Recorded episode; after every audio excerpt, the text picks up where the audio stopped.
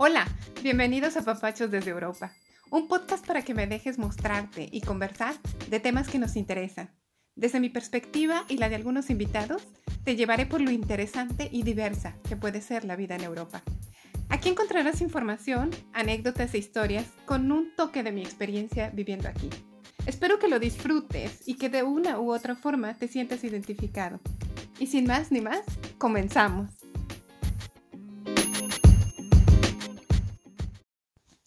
Hola, ¿qué tal? ¿Cómo están? Mi nombre es Silvia Flores Hudson. Les doy la bienvenida a Papachos desde Europa, un podcast que ha resultado no solo para apapachar gente de todo el mundo, sino que algunas veces hasta de terapia por, por, todos los comentarios de verdad tan agradables que me han llegado haciendo énfasis de lo bien que les cae de repente escuchar estos minutos de temas y de vidas interesantes, lo cual me encanta de verdad y esperemos que siga siendo así por un largo tiempo.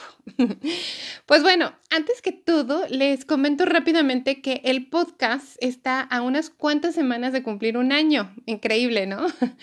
por lo que pues pensé celebrar con ustedes de la manera más justa, que es con un episodio especial el cual también, pues a petición de ustedes, eh, será dentro de todo mi propia entrevista. Y digo dentro de todo porque espero de verdad poder contarles en ese audio lo que ha pasado a lo largo de un año de podcasting y todo el enriquecimiento que me ha dejado como persona. En Instagram les he provisto ya de una historia destacada donde pueden seguir participando si desean hacerme alguna pregunta sobre mí o sobre el podcast o bien a mi correo electrónico que aparece pues en la descripción de este episodio o bien en el link que encuentran siempre en Instagram. Y bueno, pues finalmente también cambié el nombre en mi página de Facebook, así que ya pueden encontrarme con el nombre de Apapachos desde Europa. Y bueno, todas estas preguntas que me hagan las voy a contestar el día 27 de febrero, que es un día normalmente de no publicación, pero es que amerita de verdad, de manera especial, este episodio. Han llegado ya varias preguntas y de verdad espero poder recibir todavía más y despejar todas estas incógnitas el día 27 de febrero. Pues sí, en fin, dicho todo lo anterior, ahora sí entramos en materia. Hoy me toca presentarles una entrevista en vivo hecha hace algunas semanas de Una vida que inspira.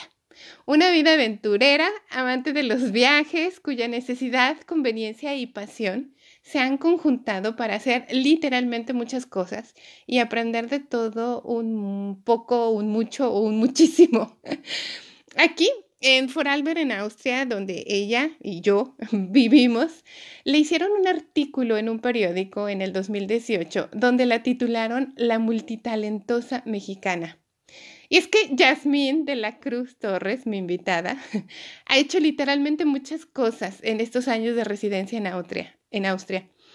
Ha sido desde actriz de teatro, pasando por ser mesera o camarera, moderadora literaria, bloquera, hasta actriz en un video musical. Yasmín, nacida en Villahermosa, Tabasco, fue criada en Ecatepec, Estado de México. Estudió en Bellas Artes la carrera de teatro. Tiene cinco años de casada y reside en Austria desde el 2014. Yasmín cuenta con el incondicionable apoyo de su esposo Jürgen, quien conoció en México, en todo lo que ella hace y con la peculiar compañía de Lope. De Lope. Lope es un gato de nueve años que es viajero también y que para mi sorpresa, pues me ha contado Yasmín, fue encontrado en la central de abastos de la Ciudad de México. La central de abastos, les explico rápidamente, es un mercado muy grande que distribuye fruta y verdura a los establecimientos de una de las ciudades más grandes del mundo, que es la Ciudad de México. Así que Lope pues fue encontrado en el puesto de papayas y es ahora también un orgulloso residente en Austria. Bien, aclarado todo esto, pues les invito ahora a escuchar de mi entrevista con Yasmín y a divertirse, creo, como van a escuchar que lo hice yo con mis risas, en esta vida que inspira. Pues, adelante.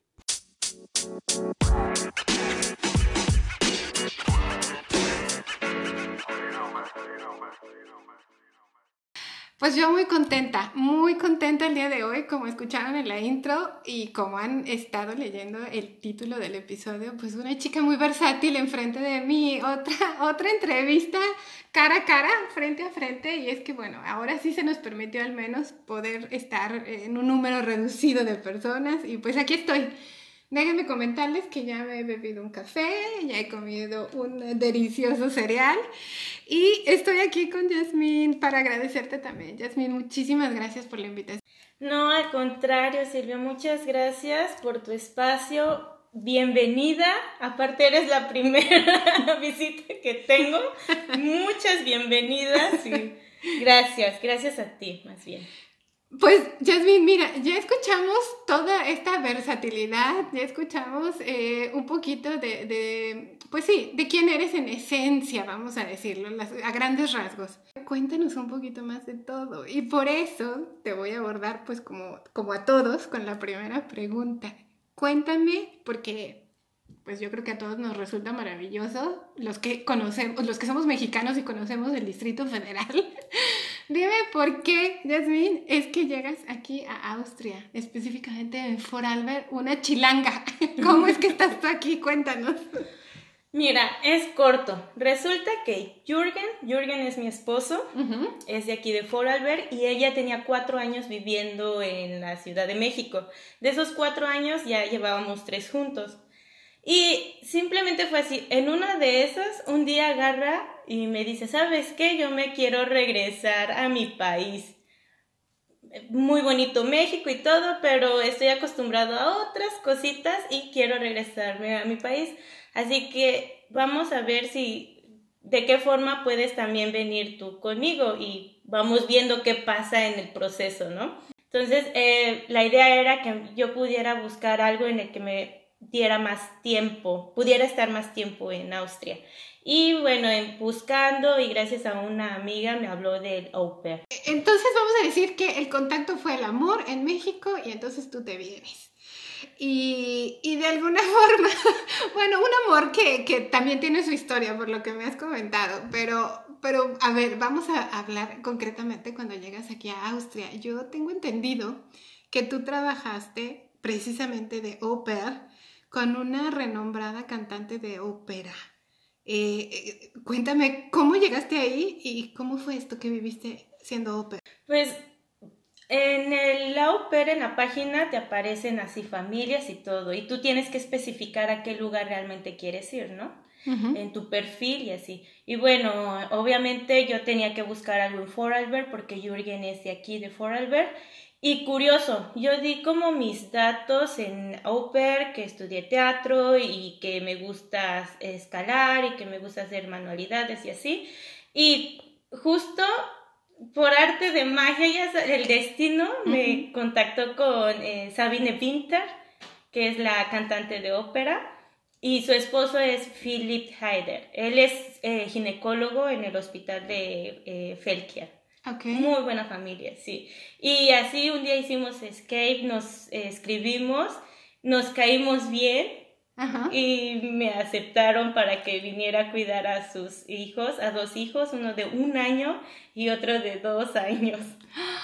Oye, sí, bueno, ya tuvimos por aquí un episodio de Oper y esto que me estás diciendo, entonces fue que ellos te seleccionaron a ti en especial.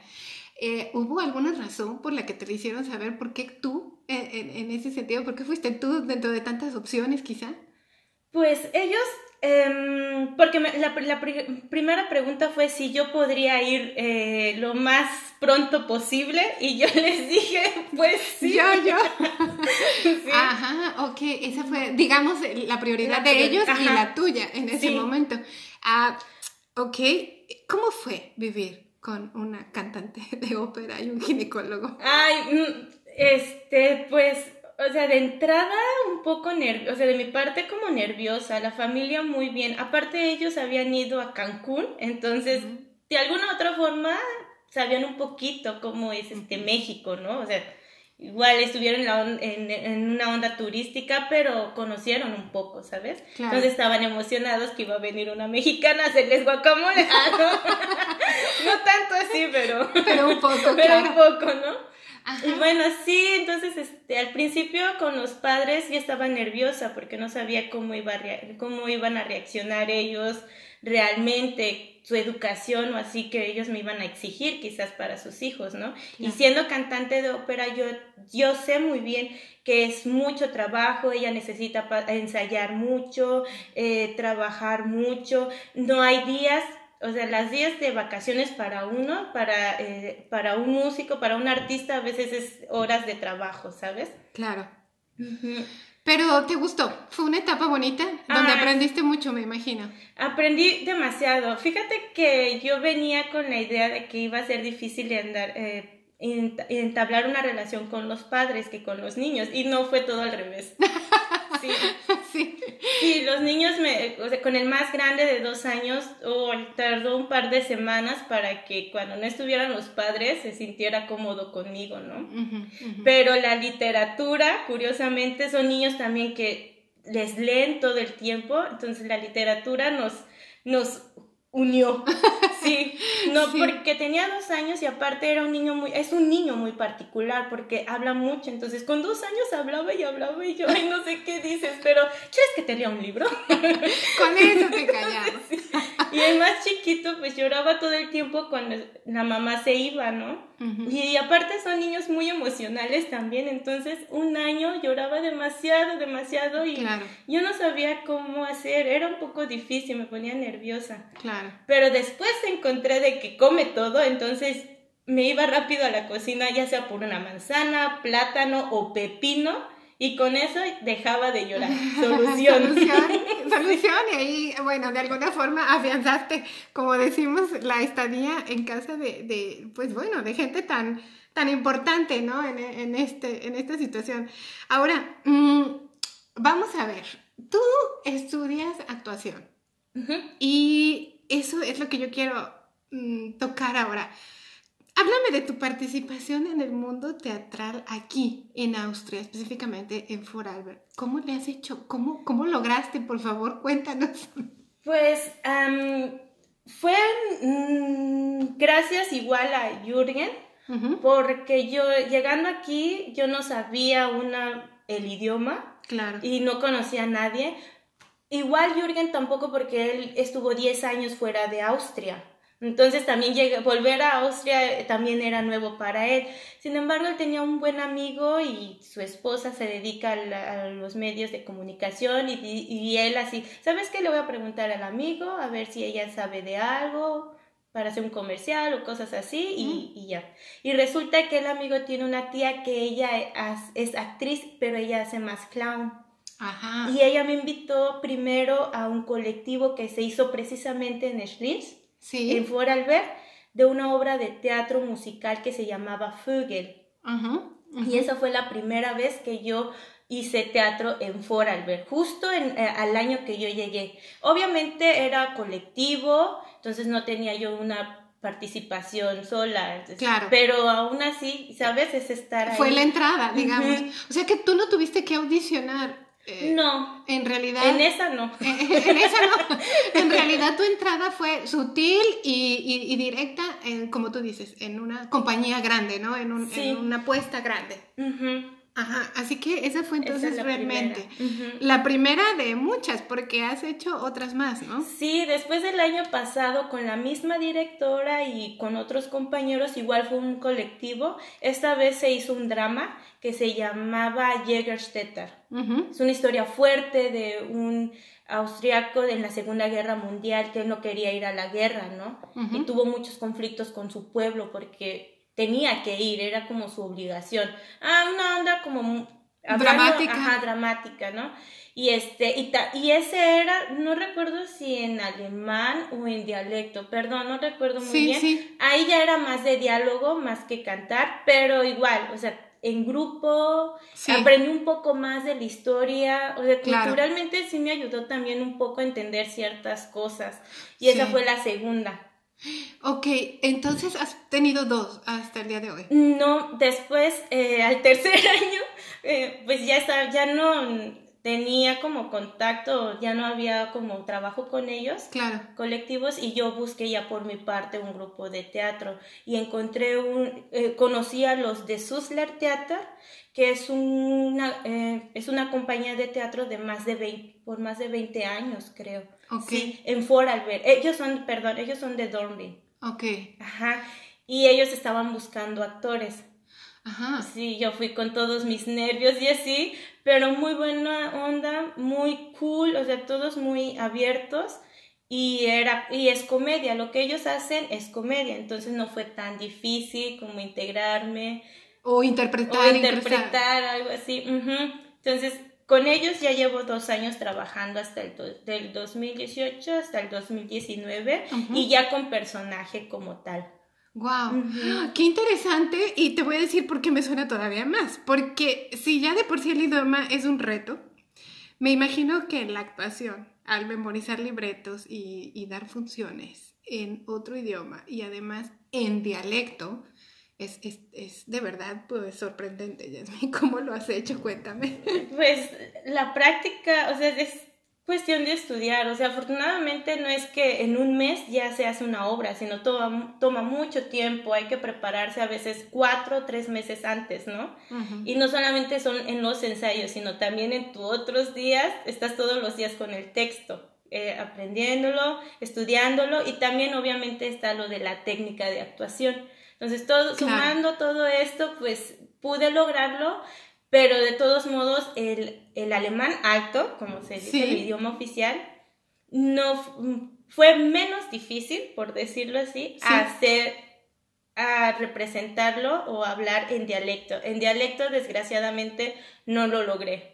Sí, Es- sí. es- Eh, Es, que, bueno, de por sí es, de por sí el alemán es difícil, bueno, pues ahora el dialecto. es- Sí, porque llegas aquí como extranjero y Claro. te enseñan el alemán oficial, ¿no? En un idioma oficial, no te enseñan el dialecto. Claro. Y luego el dialecto también no es como el alemán. pero- Y, y se entiende un poco porque son eh, obras teatrales basadas en la vida cotidiana o en los antecedentes que tuvieron eh, origen en estos lugares, ¿no? Entonces, de alguna forma justifica en algunos momentos el uso del dialecto. Fíjate que en Vorarlberg no es tanto así, o sea, se- nosotros, el Susler Teatro hace eh, comedia y es de todos, de todo el mundo, ¿no? Solo eh, uno mismo tiene que traducir sus diálogos. Ok.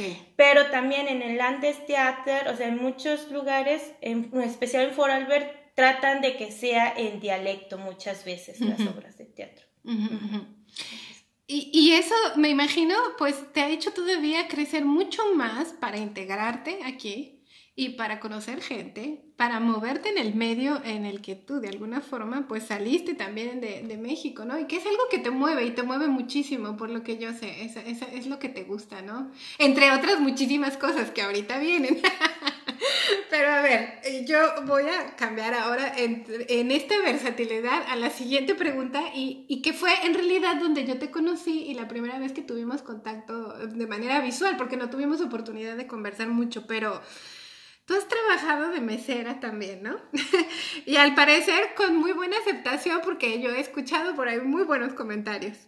Dime, Yasmin, ¿cómo y por qué decides trabajar en un restaurante mexicano? Si me imagino ya estabas haciendo algo de teatro y no sé, cuéntame. Ah, pues es que es mi plan B. no, pues es que, o sea, en general, un artista en cualquier parte del mundo siempre va a ser un poco difícil, ¿no? Más si, si no es tu país, como extranjero cuesta a veces siempre un poquito más, ¿no? Y bueno, pues en Vorarlberg, Austria en general, también, o sea, tiene muchas leyes, tiene, o sea, para integrarse hay que hacer varias cosas, ¿no? Sí. Y es, la vida es un poco cara aquí también.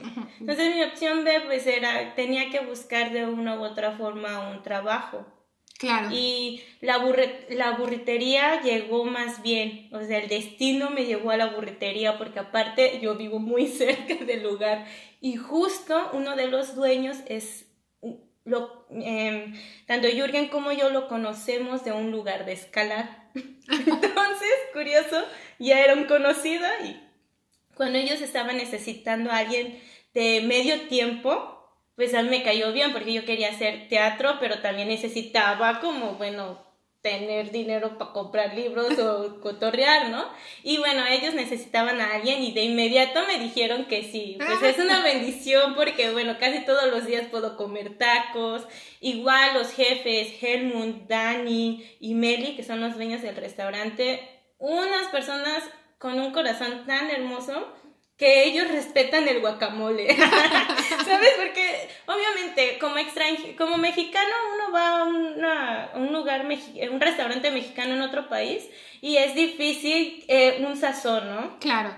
O sea, y siempre, y, es así, es así. Claro, claro. Y si al complemento de, del lugar y de la buena comida le pones la presencia de alguien que te atienda con esta sonrisota que tengo enfrente, bueno, pues ya, como que vas más que feliz y satisfecho después de haberte comido unos tacos. Entonces, todo esto te llegó también de manera, como que la vida te lo estuvo poniendo, eh, si no en bandeja de plata, muy oportuno en los momentos, ¿no, Yasmin? Así es, sí. Sí. Y y lógicamente también yo sé que tú tienes un blog, un blog de viajes, porque esta señorita, como oyeron en la intro, pues es viajera y tiene ese espíritu muy, muy aventurero por dentro. Cuéntame de tu blog ahora. ¿Qué, qué, qué manejas ahí o de qué se, se, está tratando esto? Pues el blog eh, realmente, o sea, es que surgió igual otra idea de Jürgen, que un día dice, ¿sabes qué? Vámonos a viajar. Y aparte no es como que lo dijo un año antes, sino casi así, vámonos en tres meses. Y yo, ¿cómo? Espérate. Ah, y bueno, surgió porque quería tener un recuerdo de lo que pasara. Y también es como una carta a, mi, es como si le estuviera escribiendo a mi madre, ¿no? Con mi madre me comunico todos los días, pero mandarle 10 fotos todos los días era como pesado. Entonces dije, no, voy a hacer un blog de dónde nos encontramos, de lo que miremos. Y, y el blog es muy sencillo, o sea, no es nada laborioso, pero hablo con mucho corazón de los lugares en donde estamos, porque aparte no es que estemos en lugares turísticos, porque es un, eh, fue un viaje de escalada y al mismo tiempo para conocer una nueva cultura, un nuevo país, ¿no? Y yo, y yo simplemente doy destellos de esos lugares. Claro, claro. Eh, yo he leído un par de ellos y efectivamente tú eh, es como un diario, como unas anotaciones de día de lo que tú estás viviendo en estos lugares, ¿no? y, y, he visto cosas, sí, sorprendentes en realidad, que bueno, yo te puedo asegurar que tu madre debe de estar feliz de recibir esos, esos escritos. Eh, lo escribes muy bien, eh, yo eh, soy muy mal en la ortografía, como, como muchos lo saben, pero creo que tú estás poniendo efectivamente en cortos escritos justamente eso, lo que un viajero está buscando eh, sentir de alguien aventurero como tú y como Jürgen. Porque por lo que me has mencionado, Jürgen es un motor bastante grande para impulsar en todo esto, ¿no? Pues es que se le, se le salen eh, ideas y me gusta porque son ideas muy movidas, ¿no? Es coincidimos, coincidimos. Sí, y bueno, y si alguien dice vámonos a viajar, pues ¿por qué no? claro. Bueno, te he de decir, ¿eh? Yo he encontrado gente que prefiere no salir de su lugar. Eh, eh, creo que mm, creo que este podcast y, creo que la gente se ha dado cuenta como que hay mucha aventura interna en las personas que lo escuchan ese, ese, esa cosita de querer salir y aventurarse y buscar más. Hay gente que no tanto, pero, pero bueno, yo, yo estoy contigo. Se siente bastante bien, ¿no? Cuando estás en la aventura y no sabes qué te va a tocar. Pero, a ver, has mencionado también en, en algunos minutos de la escalada. Esto que a ti te apasiona, parece también Otro, otra pasión, un hobby, ¿no? Un hobby que te ha hecho tener una buenísima condición física, y también te ha dado esta oportunidad de viajar, ¿no, Yasmin? A ver, cuéntame, escalar, ¿cómo, dónde, dónde empiezas? ¿Cuándo fue esto? Pues esa, ahí va Jürgen otra vez, te digo, ese hombre mete ahí su cuchara. Pues es que yo, con, yo lo conocí a él justo con dos amigas muy queridas mías en México, en los Dinamos. Una, se, un amigo de una amiga precisamente nos invitó a escalar. Y nosotras, no sabemos qué es eso, pero pues vamos. Y justo ese día fue cuando también conocí a Jürgen. Ahí está. Y luego ya después, yo no tenía tanta intención de escalar, pero ya después, en la medida que yo también iba entrando a la escuela, que la escuela me pedía también mucha condición física y también como algo que me, que me concentrara, entonces después yo agarré ya la escalada más personal. Y no, para mí hobbies son otras cosas, pero la escalada ha sido más bien una parte de mi vida. O sea, escalar es una parte de mi vida. No soy profesional porque no trabajo de eso. Sin embargo, tanto en, el sentimiento, en, el viaje, todo esto lo complementa la escalada, ¿no? Sí, y que además es un deporte que necesita de mucha concentración, mucha precisión, que tiene también un cierto riesgo, ¿no? Eh, hemos visto muchos accidentes en algunos momentos, pero tú eso creo que lo has dicho muy bien, no es un hobby porque se te está volviendo una pasión, ¿no? Se te está volviendo ya algo que forma parte de ti. Sí. Sí. Hoy en día ya no te imaginas sin escalar, ¿cierto? No, ya no. Ahorita por la pandemia, desgraciadamente, está todo cerrado, ¿no? Y de repente sí estoy así como que, ay, me hace falta hacer. Si no es el ejercicio, solamente como ese movimiento. Y es, y es que te olvidas de muchas cosas. Claro, por la concentración y la precisión que lleva, ¿no? Es que ahí te desconectas de problemas y de todo. Creo que es lo maravilloso de los deportes. Hables del que se hable. Eh, cuando te gusta, es ese, entonces ahí te puedes perder horas, ¿no? Qué, qué, qué padre y qué bonito haces el balance en tu vida porque haces lo que te gusta, te mantienes físicamente, te provoca el ir a viajar y, y bueno, háblame ahora entonces con todo esto de actividades. Hay una también que es lo tuyo, ¿no? Que es, que es tu pasión, que es el aspecto literario. Y creo que actualmente estás creando un espacio literario para realizar tertulias en base a libros. ¿Cómo nace ahora esta idea después de todo lo que haces? Pues, sabes, yo antes de querer hacer teatro quería escribir, pero desgraciadamente no se me dio. no. Entonces, para mí, como un homenaje, como sentirme cerca de las letras, la literatura ha sido un fuerte, ¿no? Y ha sido también parte de mi vida. Yo ya en Tabasco, yo había pertenecido a un grupo de eh, literario que se llamaba El Jaguar Despertado. Ahí conozco también a mis mejores amigos. Y, son muy buenos, ellos sí son realmente muy buenos escritores, ¿no? Entonces, eso me, llegó, me llevó a, a, vivir como estos sentimientos, como muy intensa que soy, a ese balance que tú, que tú hablas también, ¿no? Sí, sí. Me llegó a descubrir, me llevó por a descubrir muchas cosas también de mí y a entender también otras que de parte del mundo, ¿no?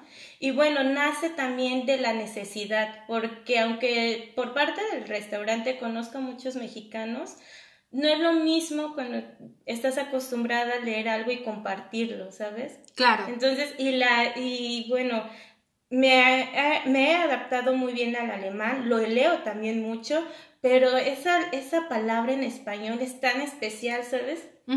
Y mm, estoy feliz que no estoy sola, entonces con otra amiga, junto con otra amiga, pues me motiva aún más para poder hacer este, esta tertulia y es leer en español, leer tanto eh, escritores latinoamericanos como españoles, como de otras partes del mundo en español. Qué, qué, interesante, porque siento un poco que eso me sucedió a mí con el podcast. Esa necesidad tremenda de querer expresarte en tu propio idioma y más con libros, ¿no? Miren que yo estoy aquí sentada y solo se ven libros colgaditos por, todos lados. Esta mujer es adicta de libros y lo cual de verdad que yo aprecio mucho eh, en el sentido de que la gente joven que lee, creo, pues creo que también tienes otra visión de la vida de alguna forma. Y algo bien importante, compartirlo. ¿no? Tú pretendes en, este, en esta tertulia o en estos círculos literarios compartir un buen libro o un extracto o algún verso o algo que, se encuentre por ahí. Eh, entonces la literatura es definitivamente también una de tus grandes pasiones, ¿verdad?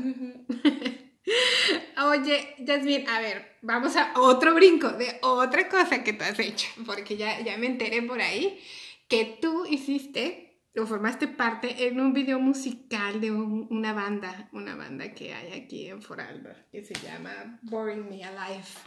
¿Estos chicos te solicitan a ti para hacer este video o cómo es que llegas ahí? Cuéntame.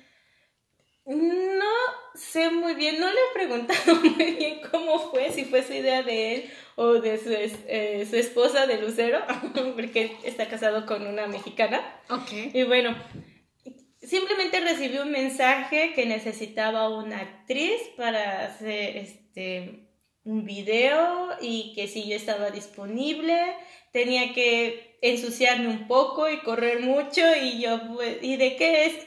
Y es música de metal y yo, ah, bueno, pues no sé mucho de esa música tampoco, pero pues chamba es chamba. Y aparte, como en ese año estaba, estaba yo empezando el viaje con, con Jürgen, eh, yo creí que, nunca, que no iba a hacer teatro. Bueno, ya a mis compañeros del teatro les había dicho que no iba a ser. Pero bueno, también viene lo de la, este, el COVID, ¿no?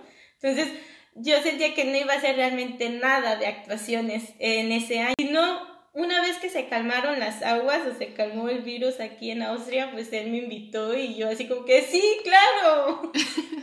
¿Es, ¿Es difícil hacer un video musical? No, no lo sentí yo difícil realmente, porque no había escuchado la canción, entonces fue mucho de improvisación. Me decían, haz esto, haz esto, tú tienes que estar completamente sucia. Y yo, bueno, está bien. Y lo hacía. Y como no había diálogo, también esa era otra ventaja, entonces fue más bien divertido. O sea que de alguna forma tú hiciste tu chamba y listo. Y les voy a decir algo, vale la pena que vean el video, que también esperemos que Boring Me Alive nos, nos esté escuchando. Es muy bueno el video. Es muy bueno el video, a mí me gustó mucho, además una música que la verdad me llamó mucho la atención. Y ahí sí, ahí se ve a Jasmine en esos, en esos minutitos, porque realmente es al inicio y son escenas como muy esporádicas, ¿no? Pero ahí la van a ver y corriendo bien. así, que, bueno, ese es otro de los talentos que esta mujer ha tenido. Pues no creo que a lo mejor sea el último video, no sabemos, ¿no? Podría ser. Oye, Jasmine, a ver, pues mira, eh, Dime algo, con todo esto, con todo lo anterior, Uper, México, actuaciones, este, todo esto, ¿qué es lo que más has aprendido de todo este proceso? Y dime también qué cosas preferirías no volver a intentar. Pues fíjate que parecerán muchas cosas, ¿no? Pero, no sé, esas pequeñas, esas simples cosas de lo que parecería que son muchas, son las que me han dado como mucha felicidad, ¿sabes? O sea, por ejemplo, después de esta pandemia, regresamos a casa muchas veces solas y ahorita tenerte aquí en mi casa y platicar contigo ah, y tomar un cafecito, vieras que qué feliz estar en otro país y conocer a gente nueva que tiene curiosidad de ti porque eres extranjero y tú también por su país esas, esas pequeñas cosas, ese diálogo, esa, sensible, esa simple cosa, son, es lo que yo he aprendido mucho, ¿no? O sea, te extraño de repente, no sé, tomarme cafecito con mi mami, echarme la cherita con mis amigas. Claro, claro. Ah, creo que lo que más he valorado de todo esto es conocer a gente eh, que si no me ha dado algo, por lo menos es que me escucharan o yo escucharlos, vale la pena. Eh, sí, o sea, de todo esto, es que parecerá mucho, pero lo que más me gusta son las, ver las montañas, mirar el cielo, em, platicar con las personas. Es lo que a mí me, hace muy feliz. ¿Y qué no volvería a hacer? Yo creo que nada, porque si no lo hiciera no estuviese aquí, ¿no? Solamente es como quizás hay un error que no sería prudente volverlo a hacer. Pero de alguna forma no te arrepientes de nada, estás feliz y contenta con lo que estás haciendo y lo que has hecho en todo este proceso. Sí, sí, ha valido la pena, sí, me siento, o sea, no es todo ha sido como fácil, obviamente, ¿no? Pero esas tristezas me han llevado también a aceptar ciertas cosas, ¿no? Mm, obviamente eh, no todo está bien, siempre hay una tristeza, siempre hay un momento de soledad, ¿no? Pero es parte de, y yo lo ocupo más, cuando puedo actuar, ahí saco toda mi energía, ahí saco ese sentimiento, creo. Y en, el, y en la escalada, y, también conversando con los clientes en, en el restaurante. Vaya, esta chica tiene una luz muy interna y una chispa muy, muy grande. Ahora que dices que te has visto o te has sentido triste en algún momento, se podría dudar porque, ¿sabes algo? Se, se escucha tanta versatilidad nuevamente que como que a veces pensamos que no tienes tiempo para eso, pero ciertamente te llegan y te llegan esos momentos, ¿no? Y los manejas como, Yasmin. Estando sola, fíjate, con más soledad. Con más soledad. no, pues sí, con la música, con, leer, con estar en casa, con Lope, porque aparte no soy la única mexicana en casa, sino Lope, que es el gato, pues este, estamos aquí solitos, ¿no? ¿Sabes? Claro. Bueno. Tú eres tu propia compañía, pero, pero también yo veo que eres muy positiva, ¿no? eres una persona muy positiva y, tratas de buscarle el lado bueno a las cosas. Yo, yo, mm, yo creo en este episodio, Jasmine, que eh, estamos resaltando tu versatilidad en el buen sentido de la palabra, porque como tú dices, puede parecer mucho, pero muchas veces eh, uno se piensa que, que, entre tanta cosa no tienes tiempo, pues precisamente para estar contigo misma. Y al contrario, ¿no? Tú necesitas descansar a veces de esas cosas estando contigo. Sí. Contigo misma. Y, y bueno, mira, lentamente se nos acaban los minutos, pero ahora quisiera saber si tú tienes algún consejo o algún, algún tip para aquellas personas que a lo mejor quieren venirse para acá, que no saben ni de qué, no saben ni lo que les va a deparar la vida por estos rumbos y no se atreven o no sé, ¿tienes algo para ellos? que no se piensen tanto luego las cosas, ¿no? Porque entre más, lo, entre más lo piensa uno, menos lo hace. Y es algo que también me ha pasado a mí, no te creas. Claro. Entonces, este, tratar de no pensarlo tanto. Obviamente hay cosas que hay que saber, ¿no? Que si quieres venir por tres meses, sabes que necesitas por lo menos tener un cierto dinero ahí por cualquier cosa, ¿no? Claro. Pero hay, pero lo mejor que hay que hacer es tener menos miedo y no pensar tanto. A veces sí hace falta como dejarse ir. Pero también he conocido muchas latinas que viven aquí solas, ¿sabes? Y un poquito más jóvenes que yo y yo y yo las admiro a ellas porque están solas, vienen a aprender un idioma y llegan así, o sea, lo más fácil es hacerla de babysitter, ¿no? De claro, Entonces, si encuentras algo que te da eso, a hacerlo. ¿Qué es lo que puede pasar? Pues regresarte a tu país, ¿no? y no hay muerto tendido, como decimos, ¿no? sí. sí. sí, obviamente no es fácil. Venga solo o acompañado, siempre va a haber algo, pero si estamos ahí, o sea, si nos las pasamos llorando, tampoco nunca vamos a hacer nada, ¿no? Es cierto, es cierto. Y, bueno, si quieren aquí el ejemplo, aquí está enfrente de mí. y, lo he hecho con muchas cosas, así que no, se que no se nos cierren las puertas, porque lo único que se necesita son ganas, ¿no? Sí, ganas. Es, es difícil, claro, ¿no? Pero intentarlo, con intentarlo uno no pierde realmente nada. Alguna vez pasó por aquí precisamente un entrevistado en persona que dijo, es que eh, también hay historias tristes, no todo es hermoso, ¿no? Claro. Y claro, de todo esto que acaban de escuchar en los últimos minutos, pues ciertamente debe de haber algo que no vamos a contar aquí porque pues este podcast es para motivarnos, ¿no? ya dije que algún día voy a hacer un podcast de puras tristezas donde todos nos vamos a reunir. No sé cuándo, pero algún día. Ay, Jasmine, pues muchísimas gracias por, por habernos tomado estos minutos en tu presencia por haberme aceptado en tu casa, de verdad. Muchas, muchas gracias. No, muchas gracias a ti, Silvia. Fíjate, mira, ahorita ya eres mi desahogo.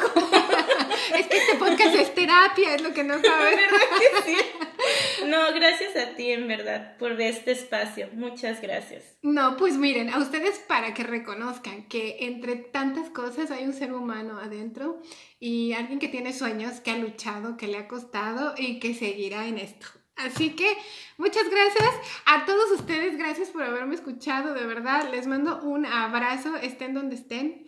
Van a ver a Yasmín toda la semana y a lo mejor con suerte podemos hacer el live juntas. Vamos a ver cómo se prestan las situaciones. Pero de todas formas, no se pierdan, ahí va a estar todo, todo lo de ella, fotitos, el video, les voy a pasar todos los links que puedan tener de ella y si quieren tener contacto, adelante. Si les gustó el episodio, compártanlo. Nos vemos. Adiós, Yasmin. Chao, gracias, Silvia.